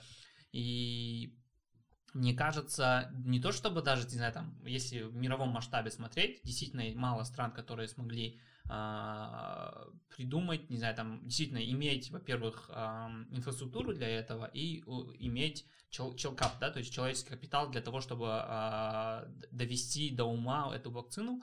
Даже над Россией очень многие стебались, когда был придуман спутник, да, многие там в Европе, в Америке, не знаю, там даже в Казахстане все говорили, что, не знаю, там вакцинируешься спутником, не знаю, там превратишься в русского или, не знаю, там еще что-то. Три да, руки есть, вырасти. Да, не знаю, там, ну, действительно такие приколы были, но нам, нам нужно понимать, что а, у Казахстана тоже есть э, хороший потенциал, и не только там а, в медицине или в других вещах, а, и нужно вот, как Лаура говорила, что как-то правильно э, преподносить это все, а не так, что мемы из этого делать, mm-hmm. потому что очень много мемов было и про спутник, и про Казвак, а, и до сих пор люди а, в регионах, не знаю, там, я помню в прошлом году, когда а, только-только послабления начались, мы со Станы поехали в Ахтау и в Шумкент, и такое ощущение было, как будто, что в Астане вот разгар пандемии, а в Ахтау, в Шимкенте вообще все норм. То есть, как только с аэропорта выходишь, все, ты единственный дурак, который маску носит. Действительно, так, так и было. И это касается всех регионов, потому что во многих регионах э, к ковиду, пока их лично не коснулось, относились поверхностно. И то даже если когда лично коснулось, некоторое время погоревали. Ну, это, конечно, неправильно так говорить, но потом забывали. Да. То есть э, даже э, базовые вещи, там маску в больших местах одевать, там вот такие вещи. А, и хочу сказать, что были даже некоторые люди, которые мне предлагали а, паспорт, и для меня это было вот, не знаю, это как-то обидно, что ну, люди думают, что я такой человек, который, не знаю, там может купить, да, или там были у меня среди моих тех же там друзей и все такое, которые брали это, и, конечно, это их выбор, там, ты не перестанешь дружить или там еще что-то, но был это такой момент разочарования, когда ты ну, видишь, что это образованный человек, который, возможно, вместе с тобой университет закончил, но даже они прибегают э, к такому. Да, это прям, прям ужасно. Вот ты вспомнил про регионы тоже. Я, когда прилетела домой, а, мы гуляем с мамой на, набережной, по-моему, в Ичкамане. Это вот было летом 21 года. Может быть, весной, не помню. И там мы заходим в заведение, и там не то, что говорят наденьте, а говорят, а что, типа, можете не носить, можете, типа, снять маску, что вы в маске? Ну вот до такой степени, то есть здесь наоборот, да, как коршуны все стоят, наденьте, а там, да, типа все ок, снимите нормально, ходите без маски, то есть был прям такой момент. И люди, да, все гуляли, все ездили там отдыхать, там, не знаю, там же много у нас зон отдыха вот за Усть-Каменогорском, там то на Сибины, то еще куда-то, а, массовые свадьбы, там юбилеи, и я такая думаю, вау. И все нормально проходило, вот так вот было. А, обидно просто, что кто-то здесь, да, вот действительно лежит, болеет, потом из-за вот таких, а, ну, как сказать, безответственных людей, а кто-то вообще не думает, что это как бы реально. Ну, еще вот уровень образованности, да, наверное, то, что Айбар только что говорил, что в регионах не доходит это до людей.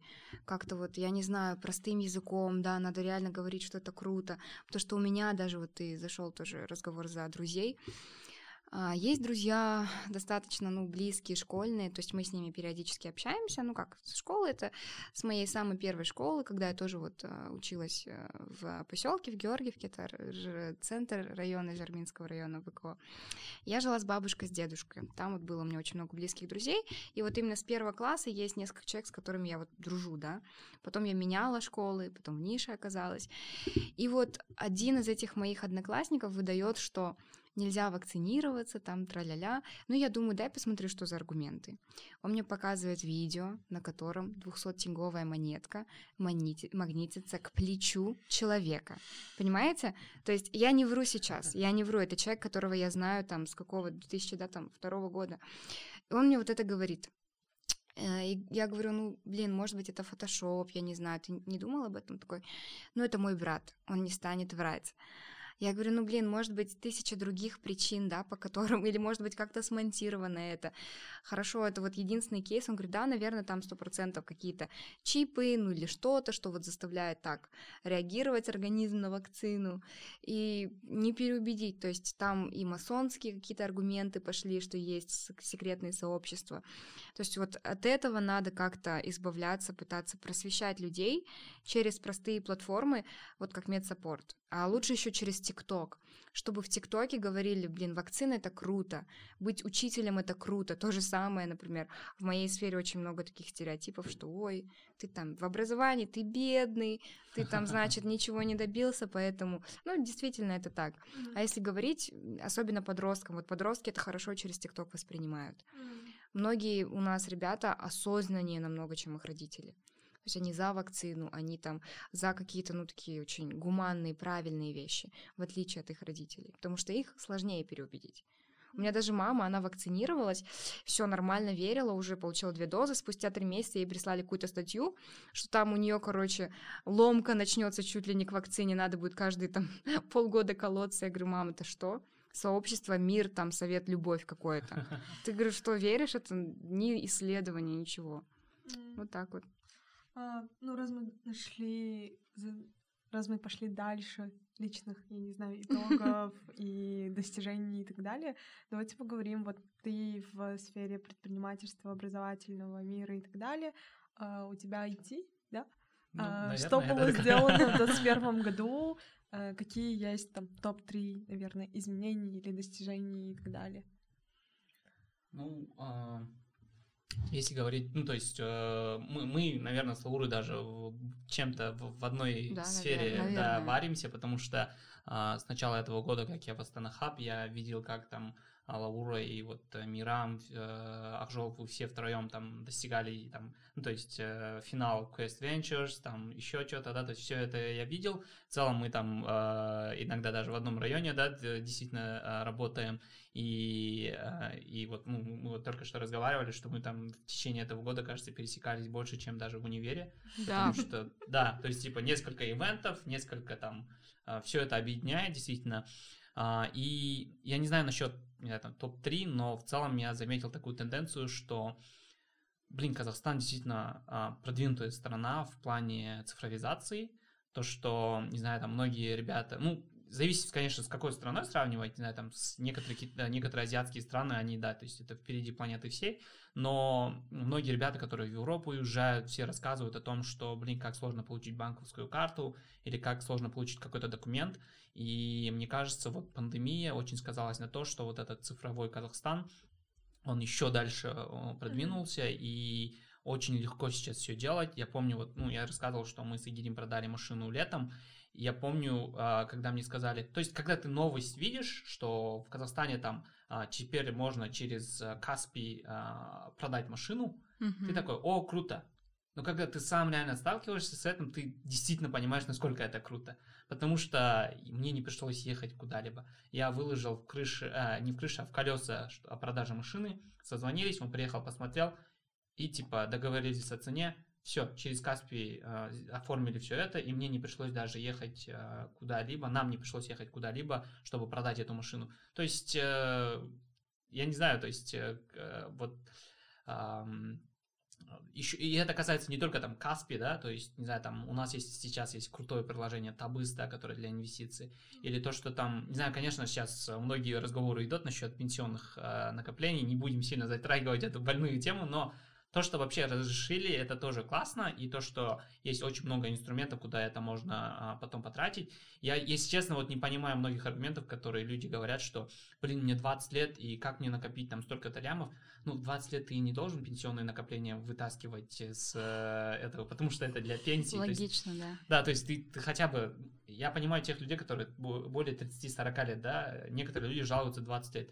Зачем тебе эти пенсионные накопления 20 лет? Ну, типа, потому что ты, во-первых, ты их не накопил, во-вторых, ты тебе они нужны. еще, да, да или работаешь. Да, тебе они нужны, в будущем. То есть, э, возможно, здесь тоже этот есть э, неправильное донесение со стороны государства, но в целом люди должны понимать, что 20 лет тебе они точно не нужны.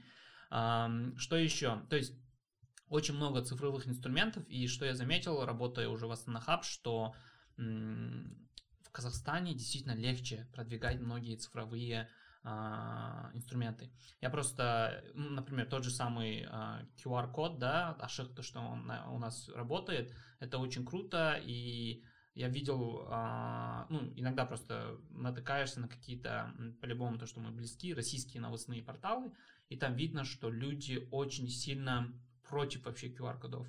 То есть там даже депутаты выступают, что нежели... Не, они дошли до того, что QR-код, QR-коды считают что-то вроде дискриминации а, и все такое, но это, по сути, действительно а, это очень хороший шаг. И то, что в Казахстане, возможно, да, есть какие-то кейсы, где люди это не принимают, не воспринимают всерьез, или там, ну, не хотят этого, но overall картина такая, что он плавно, хорошо идет. И цифр... ну, то есть то, что у нас очень много а, IT-продуктов и IT-решений, а, и то, что народ наш особенно после Каспи, наверное, стал осознаннее подходить к IT-решениям и с позитивом к этому относиться. Это очень круто. И если подводить какие-то итоги именно в сфере IT, там чего-то еще, а, наверное, сказать, что в этом году почти стало нормой слышать новости о том, что какой-то стартап привлек лям долларов. То есть, не знаю, там буквально несколько лет это потолок было 100 тысяч долларов, Мгм. а сейчас там, а, не знаю, там весной кто-то сказал, что вот там Серебра стартап привлекла миллион Миллион. долларов, кто-то там еще под миллион долларов, там недавно еще полтора миллиона долларов. И это самое прикольное, это то, что мы знаем. А есть те, те стартапы, которые конфиденциально это все хранят, и мы не знаем об этом. М. То есть э, вообще а, это а- одна из вещей, которые нужно подчеркнуть, что вот эта зарождающая экосистема а, в Казахстане а, IT и IT-стартапов, он начал уже укрепляться и практически действительно стало нормой, что кто-то привлек миллион долларов, кто-то полтора миллиона долларов. Ну, возможно, это нынешний рекорд, но мы не знаем точно. Возможно, есть те ребята, которые привлекают и больше, мы, они просто не афишируют об этом. Мгм. И я считаю, что это круто, и с каждым днем, возможно, это все станет. ну, Эти чеки будут все больше и больше, и наши стартапы а, будут уже привлек... ну, будут уже стремиться к э, ну, мультимиллионному, ч- мультимиллионным чекам, как 100 миллионов и больше. А, Что еще? Про то, что а, мы там в Астанхаб у нас ставим цель, чтобы вырасти казахстанского единорога, да, и единорог это вообще в сфере стартапов, это стартап, который достиг а, капитализации или там оценки в миллиард долларов, то есть э, это наша какая-то глобальная цель, и а, мы понимаем, что мы к этому идем, мы не знаем, когда это случится, но я уверен, что это случится, и а, к чему я веду, что про Казахстан начали говорить, то есть про. Казахстан начали говорить, э, вот э, про Каспий начали говорить в Гарварде, это очень круто, и а, были студенты в Гарварде пишут case Диссертации. studies, да, case studies про Казахстан, то есть про Каспий, про ЕГОВ казахстанский, то есть про digital government. То есть это круто, то, что в одном из топовых университетов мира изучают казахстанский кейс как success case. То есть, типа, это крутой результат для Казахстана, мне кажется. И мы, опять же, здесь мы понимаем, что с, этого и вытекает мой третий, наверное, топ э, новости, не знаю, там топ ам, заключение 2021 года, что, возможно, люди до сих пор там говорят, что мы не поняли, что чел капитал это самая на- наша ценность, самая главная наша ценность, но нет, мы вот Каспи или там другие же а, стартапы, другие люди, которые сейчас за рубежом просто бомбят, то есть не то, э- и это не только а, Россия там или ближнее зарубежье, США, мы очень часто слышим новости о том, что а, казахстанец а, стал кем-то там США, казахстанец стал не знаю, там лучшим в мире, казахстанец стал лучшим в Азии, казахстанец стал лучшим там. То есть э, это все подчеркивает, что подчеркивает то, что э, вот эти плоды, эм, инвестиции в образование, инвестиции это мы сейчас, многие люди умничают и говорят, нужно в челкапитал э, вкладывать и все такое, но нет, Казахстан начал это уже делать давно, то есть э, те же самые выпускники НИШ, КТЛ, РФМШ, все это ну, доказывают. Болашак. Да, Булашак, все это доказывают, и как раз такие люди и двигают сейчас э, этот прогресс Казахстана вперед, поэтому, наверное, вот это один из факторов того, что, что человеческий капитал действительно стал э, Ценным. ценным, и люди поняли, что неважно, кем ты родился, неважно, а, в какой семье ты родился, а, то есть все, все в твоих руках, и если ты а, правильно а, используешь свое время, а, свой нетворкинг, знания, не знаю, там все это, и стремишься к чему-то лучшему, ты действительно, ну, в итоге достигнешь этого. И, ну, то есть, это классная, классная новость, не знаю, мне кажется, на 21 год, что сейчас вот такая синергия идет между IT, всеми другими сферами. Возможно, некоторые сферы, конечно, эм, это всегда есть room for improvement, есть некоторые сферы, которые очень сильно отстают, но в целом такая картина зарождается, где люди понимают, что они творцы своего своей судьбы и, и то есть то, что их выбор влияет на э, их будущее, на будущее страны. Классно. Да, очень классно. Но я соглашусь с большинством вещей, потому что я тоже в этой же каше варюсь вместе с Акбаром. Ой, с Акбаром, извиняюсь. С Айбаром, простите, вырежете это. Мне кажется, это вообще норма. Вообще имя Айбар, то есть не такое популярное, да, и а, меня часто там говорят там Айдар, Акбар, а, и я такой типа... Whatever. Да, whatever. Ну, в общем, что я говорила, да? Соглашусь с тем, что вот э, подметила Айбар, потому что, правда, не знаю, вот в феврале, не поверите, да, но в феврале 21 года я вообще не думала о том, что я буду выступать там, не знаю, представлять Smart Prep в Дубае, что будут интересоваться какие-то иностранные инвестора, что мы вообще получим какие-то инвестиции. А, мы были тогда в старом офисе маленьком, маленьком, чтобы вы понимали, 60 квадратных метров, 65, наверное. Очень маленький офис. Сейчас у нас офис 250 квадратных метров. То есть даже вот если по этому судить, с февраля до там апреля был такой boost э, Конечно, там и были вот затраты, то, что я рассказывала, но как бы это настолько этого всего стоило, что вот не знаю, мы очень а, сильно выросли благодаря тому, что вот увидели эти возможности. Возможно, даже, да, в каком-то моменте мы в себя не верили, потому что идея это оцифровать, то есть и мы частично уже это оцифровывали на каких-то готовых решениях, просто почему-то вот э, не думали, что есть э, такие возможности, да, там, финансирования, инвестиций.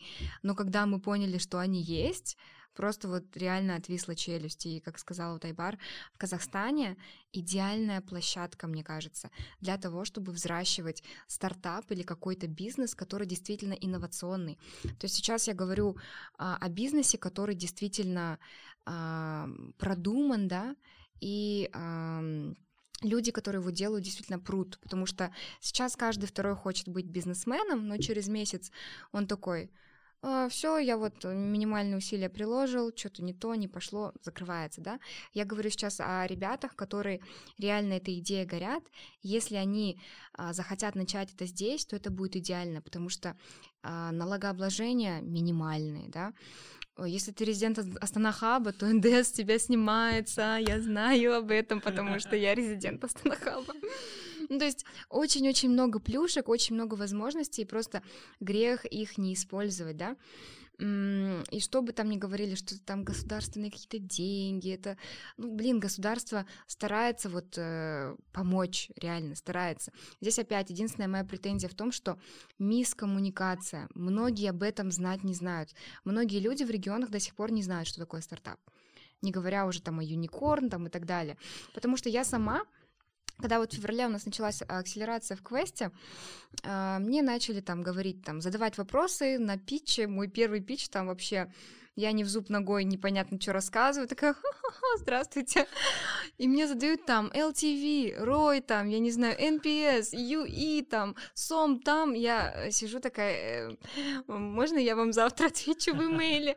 Потому что я не знаю. И вот я реально, у меня был такой момент, что я себя чувствовала в первом классе, потому что я половину вот этих аббревиатур я не понимала, что это. И это как бы нормально. То есть я сама вот за последние 8 месяцев курс стартаперский прошла. То есть это вот самое первое, да, наверное, что со мной случилось, очень важное, что в Казахстане очень много, и в мире, не только в Казахстане, но и в мире, очень много есть возможностей для развития своего бизнеса, стартапа. Нужно дерзать, э, не бояться, пытаться, потому что есть люди, которые становятся, да, успешными, или их продукт становится успешным, да, там, юникорном, или просто успешным бизнесом, если не стартапом, с четвертого, пятого раза, то есть они делают один, не получается, второй, но они не сдаются, и как бы вот эти все экосистемы, как Астана Хаб, Мост, Quest Ventures, ГОС, да, какие-то гранты вот казахстанские, они как подушка, да, они тебя вот как матрас на вводный, да, они тебя держат на плаву. Если ты факапнешься, они, они не скажут тебе, ну иди, знаешь, ты в одно место, они скажут, хорошо, давай еще раз попробуем. Вот это реально так и есть. И это очень круто, да, вот это пункт номер один. То есть это целый мир стартапов, инвестиций, настоящего предпринимательства, потому что до этого как-то все-таки мы были больше в образовательной сфере, нежели в предпринимательской, потому что мы выросли, ну, даже по выручке в два с половиной раза а, по офису, да, выросли, по всему, то есть, да, стартап, продукт, мы его сделали, то есть это очень большое достижение, и вот это все благодаря тому, что есть такая экосистема большая. Второе, это, наверное, вот э, не то чтобы, да, какой-то, какая-то цель достигнутая, но это большое наблюдение, вот с которым нужно работать, это подростки, какие они сейчас. Uh, они очень сильно раз, разнятся, причем в регионах, потому что у нас есть uh, благотворительный проект, который мы делаем совместно с представителями Казак Republic компании, Еврофармы, и там есть еще несколько вот вовлеченных лиц, не буду их называть, но проект заключается в том, что вот мы тоже едем в аулы, проводим кемп трехдневный, mm-hmm. прям вот в селе, в селе вот в очень маленьком, да, потому что я выросла а, с бабушкой-дедушкой в районном центре, и для меня, то есть это, по сути, как городок, да, то есть у нас там были светофоры, у нас там был кинотеатр, и это было не то, оказывается, то есть вот куда ездили мы, это вот реально там 200 домов и ничего, 200 домов и ничего. То есть школа из 150 человек, чтобы вот вы понимали. Потому что я тоже, ну, не видела до этого такого, и для меня это прям было вот вау, а, то есть э, уровень, а, как сказать, развития, да, образованности ребят вот в центральных регионах и в таких вот маленьких меня очень сильно огорчает. То есть это вот один, одна сторона это плюс, потому что ребята, которых я встречаю, ну, допустим, у нас, да, допустим, Smart Prep или на волонтерстве, который у меня в Аэль был сам, в золотые просто. Я вот офигеваю от того, какие они умные, от того, какие они, они другие, они не такие, как я. Я в школе, допустим, все равно стадному вот этому чувству поддавалась. Я боялась, что там кто-то что-то скажет, что надо вот так делать, да, что там против учителя. Ну, то есть это сейчас я такая смелая, потому что было столько fuckup ов и таких вот травматических experience ов, да, которые на меня повлияли. Они сейчас такие. То есть они не читят, да, они не списывают, они понимают, как это. Они владеют там несколькими языками, они много чем занимаются, да, то есть они ставят такие себе цели, и они знают себе цену, то есть они а, могут э, дать отпор взрослым, да, то есть это вот такие дети, которые реально будут двигать нашу страну, как сказал, да, Айбар в будущем. Я бы очень хотела, чтобы таких становилось больше. Их и сейчас много, потому что у нас столько сейчас студентов, ну, больше, наверное, ну, около 200, думаю, точно, больше 150. И из них ну, как минимум есть 10 человек, которые вот по моим, по моей оценке, реально могут поступить в Гарвард, реально могут, ну, в лигу. То есть это такие дети, причем некоторые из них с простых школ. С Шимкента есть, с там разных регионов, то есть э, не только со Астаны, с Алматы, я думаю, вау, но все-таки это вот сводится к школам, да, либо к семейному окружению. И есть вторая сторона, то есть это вот прям две противоположности, которые я увидела, это дети, которые наоборот, они очень вот э, одна женщина, преподаватель, очень хорошо сказала, да, Баса Балган, говорит, это вот такие дети, которых вот так бац, надавили на них, и они ничего не могут сказать наоборот. И вот это как раз-таки наблюдалось в регионах. То есть в следующем году я бы хотела посвятить много времени тому, как вот этот гэп закрыть, потому что там дети тоже умнейшие, классные, но они думают, что они вот дно, что у них э, цель максимальная, ну, это районный центр, областной центр, там какой-нибудь университет, да, там, э, не знаю, педагогический, всемский, все, вот это вот их цель.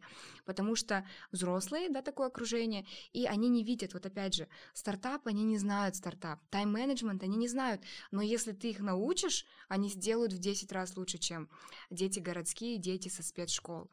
И вот, э, вот этому я бы очень хотела уделить внимание, потому что такая вот разношерстность есть, и как-то ее нужно закрывать, возможно, через программы образовательной хабы, через какие-то другие. Транслировать это вот тем детям, потому что у них есть жилка. Вот у них реально, мне кажется, может, плохо прозвучит, да, но все равно, когда у тебя есть какая-то нужда, ты будешь сильнее, в два раза, в три раза больше стараться, чем тот, у кого есть все условия. И если этим детям это дать, они реально, они будут вот рвать и метать, я вот уверена. Если им помочь поступить в Айханат, в Ниш, куда-то, они вот, не знаю, в тысячу вот раз э, оправдают то, что мы им дадим. Вот, и третье, Блин, странное тоже, наверное, будет наблюдение, но это важность э, преподавателя, опять же, вытекающая из того, что вот я сказала во втором пункте. Думаю, что в следующем году я буду вот максимально стараться нашим тренерам, преподавателям в центре уделять внимание, потому что учитель — это, мне кажется, первая ступень, которая вот мотивирует людей кем-то становиться в будущем. Что даже среди стартаперского комьюнити мы общались со многими ребятами, вот Python RPA, там AI Labs, ну, многие. И у всех был один человек какой-то, который их вот запушил на то, чтобы они что-то делали. То есть был один человек в самом начале, который вот в них поверил, и благодаря этому, то есть, как ты же говоришь, Айбар, я не сдался, я, то есть, после того стресса я понял, что как бы я-то могу, и пошел дальше. То есть это закладывается, как правило, в школе, и вот, э, вот этот аспект мне бы очень хотелось как-то отработать, проработать, я не знаю, говорить об этом, потому что у меня был такой учитель, да, у многих ребят, то есть у нас а, в прошлом году а, три девочки поступили в НУ, они из сельских школ, и они были первые, то есть есть в Ускомане такая школа, интернат для детей из сельских местностей.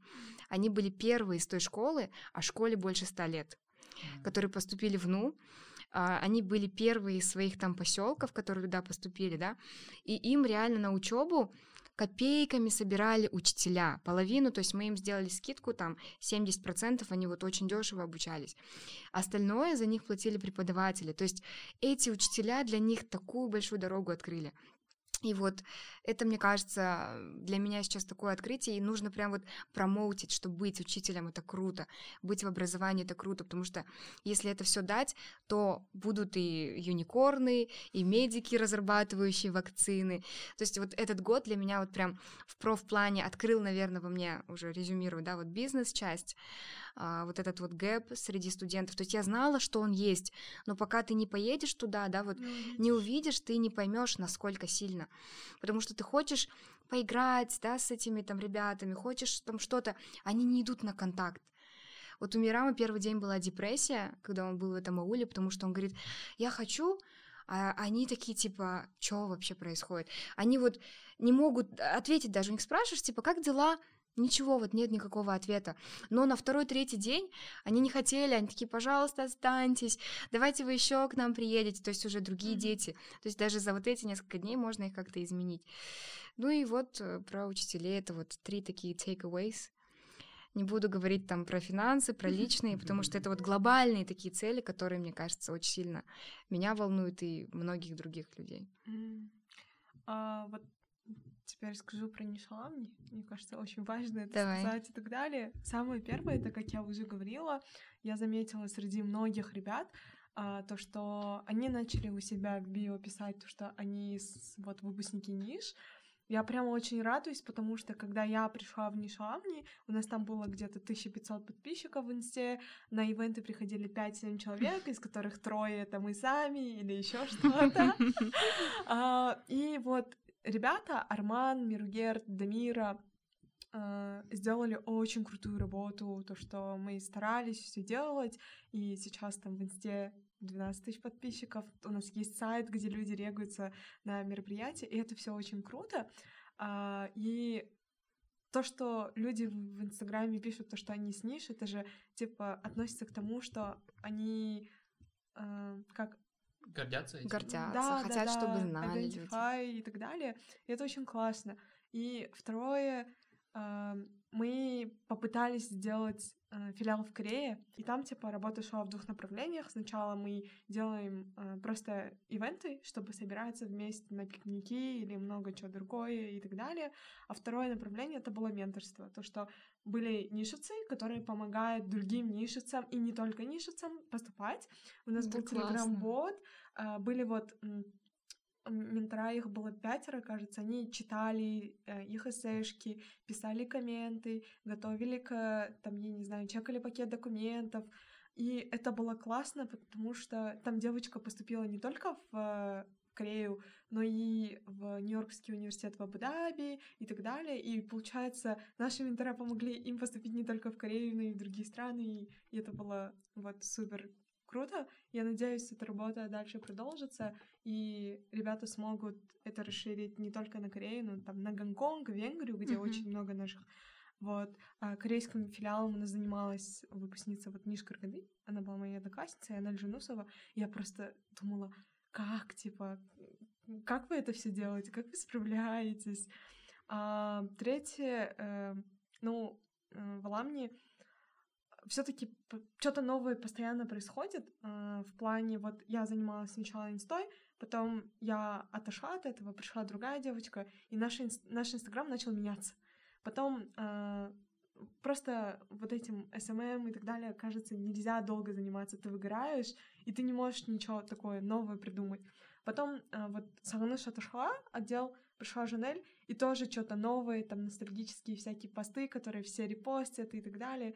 И это так круто. И я прям а вот, э, типа, то, что я ухожу с команды, или то, что вот Арман уходит с поста президента, мы вроде как не особо переживаем, потому что по-любому придут мишицы, которые также любят школу и так далее, и все будет, типа, продолжится.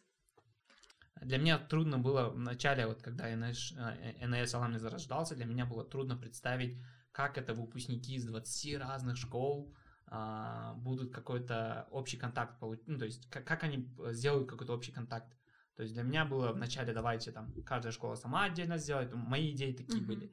Мы ну, начинали такое mm-hmm. у себя, но я понял, что по идее, и это, и вот эта идея очень реализуемая, то что тот факт самого, что а, во-первых, Инстаграм вырос в 8 раз, и то, что очень много ребят сейчас действительно а, постят, что они с ниш, и неважно с какого ниш ты, это уже эм, детали, да, а то, что есть какой-то common э, воспоминания, э, даже жалобы, да, некоторые, то есть то, что есть какие-то common проблемные моменты, не знаю, там, относящиеся, не знаю, там, к сумативкам или же каким-то еще вещам, это тоже объединяет, это, ну да, очень круто, и надеюсь, что все больше и больше людей Э, будут вовлекаться в э, проекты, в деятельность НС Аламной. Да, я тоже очень согласна, потому что, блин, мне кажется, такой проект нужен. И если школы сами его начнут поддерживать, будет вообще шикарно, потому что Ниш, э, я считаю, что замечательная школа, очень много мне она дала. Но вот, вот этого не хватает, потому что, может быть, семейская школа такая отстраненная. Потому что сейчас, например, я тесно работаю с Усть-Каманским нишем, потому что я а, вообще родилась там, училась в средней школе уже, когда с мамой жила, но не в нише, да, в другой вообще школе, но я с ними теснее работаю, потому что помогаю им по соцпроектам. А вот э, ниш семей немножечко как будто бы они такие вот они нас редко зовут на такие вот а, выпускни, ну, как называется, выпускнические какие-то там Встречи. презентации и так далее. Мне кажется, много было бы ребят, желающих поделиться и рассказать, и это очень классно. И вообще между школами, я думаю, что было бы супер, вот ты же говоришь, объединить, да, чтобы какие-то были съезды, может быть, даже по желанию, потому что дружеская такая должна быть обстановка, чтобы вот потом, да, через года это была ассоциация уже состоявшихся успешных людей, которые а, через вот этот нетворкинг могли друг другу и не только, да, внешнему миру как-то помогать. То есть вот ниш а, ассоциация выпускников, мне кажется, она вот этим и занимается, mm-hmm. потому что какие-то общие сборы, что-то, это же вот ты не один уже, и это чувство, мне кажется, оно очень, оно очень-очень классное. Очень приятно слышать такие слова в свой адрес, да, такая. А, давайте небольшой блиц. Вот песню года, э, сериал или фильм года и исполнителя, да? То сейчас буду я, то, что я буду говорить, будет непопулярно, потому что я ну, слушаю давайте. только испанские, французские песни. Хорошо. Песня э, K1 Бачата, вы не знаете, она так и называется Бачата, песня про Бачату. А, потому что было фильм года. Да. Фильм года, ну пока что, наверное, Король Ричард. О, ты сходила? Да, очень Классно. классный фильм. Да. Потом что еще? Сериал года? Да. Блин, сериал года вот казахстанский, наверное, скажу. 5.32. 5.32. А. Ты смотрел? Я не смотрела. Я этот, специально не смотрел его, чтобы он завершился. И, вот и сразу только, разом, да, да, да, посмотреть? Да, все сразу разом посмотреть.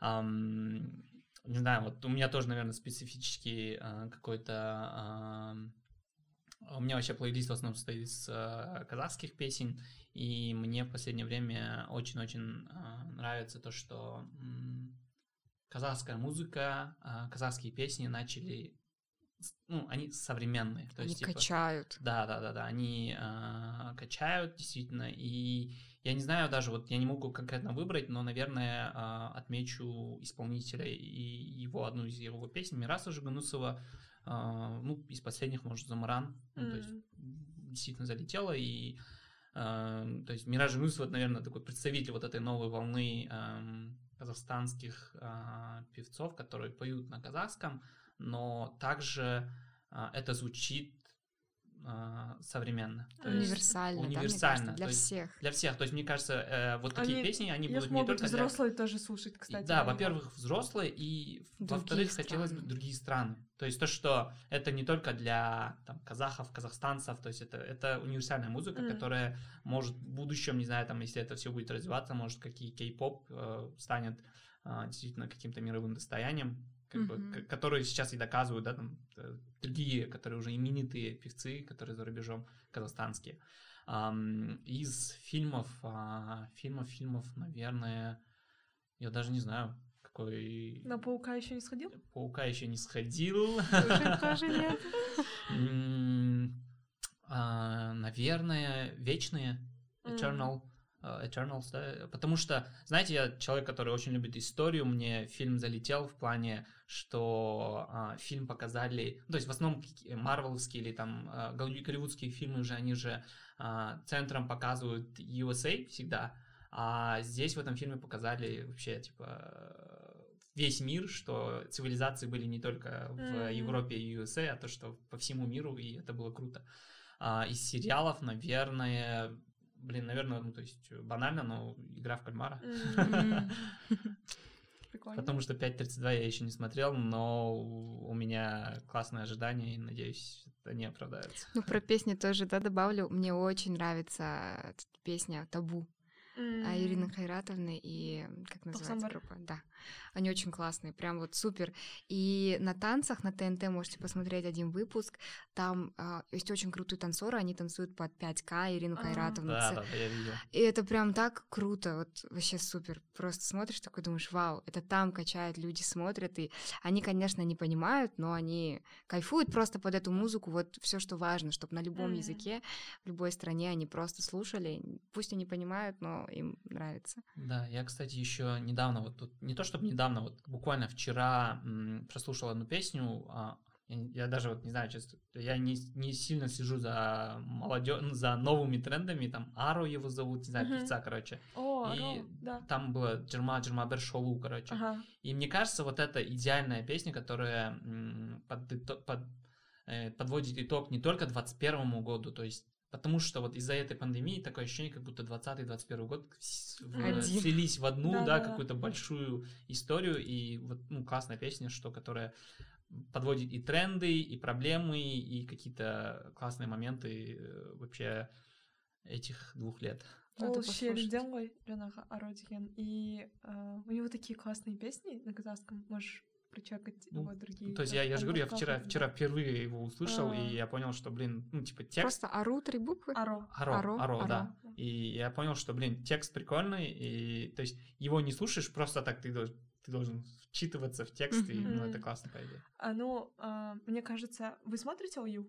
Нет. Да. А, начните смотреть. Там такие классные артисты. Можно и новых открыть, и старых. А, там, типа, Орда пели. Mm. Там вчера вышел выпуск с Хиру и так далее. И вообще очень круто. Вот. Вообще сейчас казахстанские многие YouTube-проекты, это вот то же самое OU Это. Нушника, OU Live, а, это а, Абиш, кажется, делает, Абиш, да. кажется, да? делает, да. Я просто, я не ютуберша вообще, вот я реально, я не читаю блогеров, не смотрю YouTube, не знаю почему, вот как-то со школы. У меня нет любимого канала, я захожу на YouTube, если мне надо что-то посмотреть конкретное, mm. поэтому я не в теме. Ну вот, можешь чекнуть как-нибудь. Да, Ою? Или же вот под формат подкаста тоже орта, кажется. Они, ну, то есть, типа, некоторые моменты, наверное, очень слишком рели- религиозные, да, но в целом, типа... Не, вообще то, что, типа, очень много таких казахстанских YouTube-проектов mm-hmm. развивается, и это тоже классно, по идее. А, а еще слушайте Орнхана и Али с лейбла Мулденсар. Все, все, хорошо. Запомнили. Послушаем молодежь, да? А, короче, у нас же каждый год, ну, ближе к Новому году нам давали кульки. Я принесла вам тоже подарки. О, спасибо. Надеюсь, вы э, покушаете дома, от- отвезете Мираму или там Айгерим. Или не отвезем. Или нет, да? Ну да, они же не не отвозите. Спасибо большое. Да, спасибо, что пришли. Было так тепло и так далее. И мне даже не хочется делать монтаж, просто давайте зальем все. Бүгін біз жалпы 2021 жыл туралы сөйлестік. Не өзгерді, қандай жетістіктер болды, қай жерден қате жібердік. А, айтатын нәрсе, ешқашан аялдамаңыздар, әрқашан алға ұмтылыңыздар, мүмкіндіктерді байқап көріңіздер. Да, все. Ура!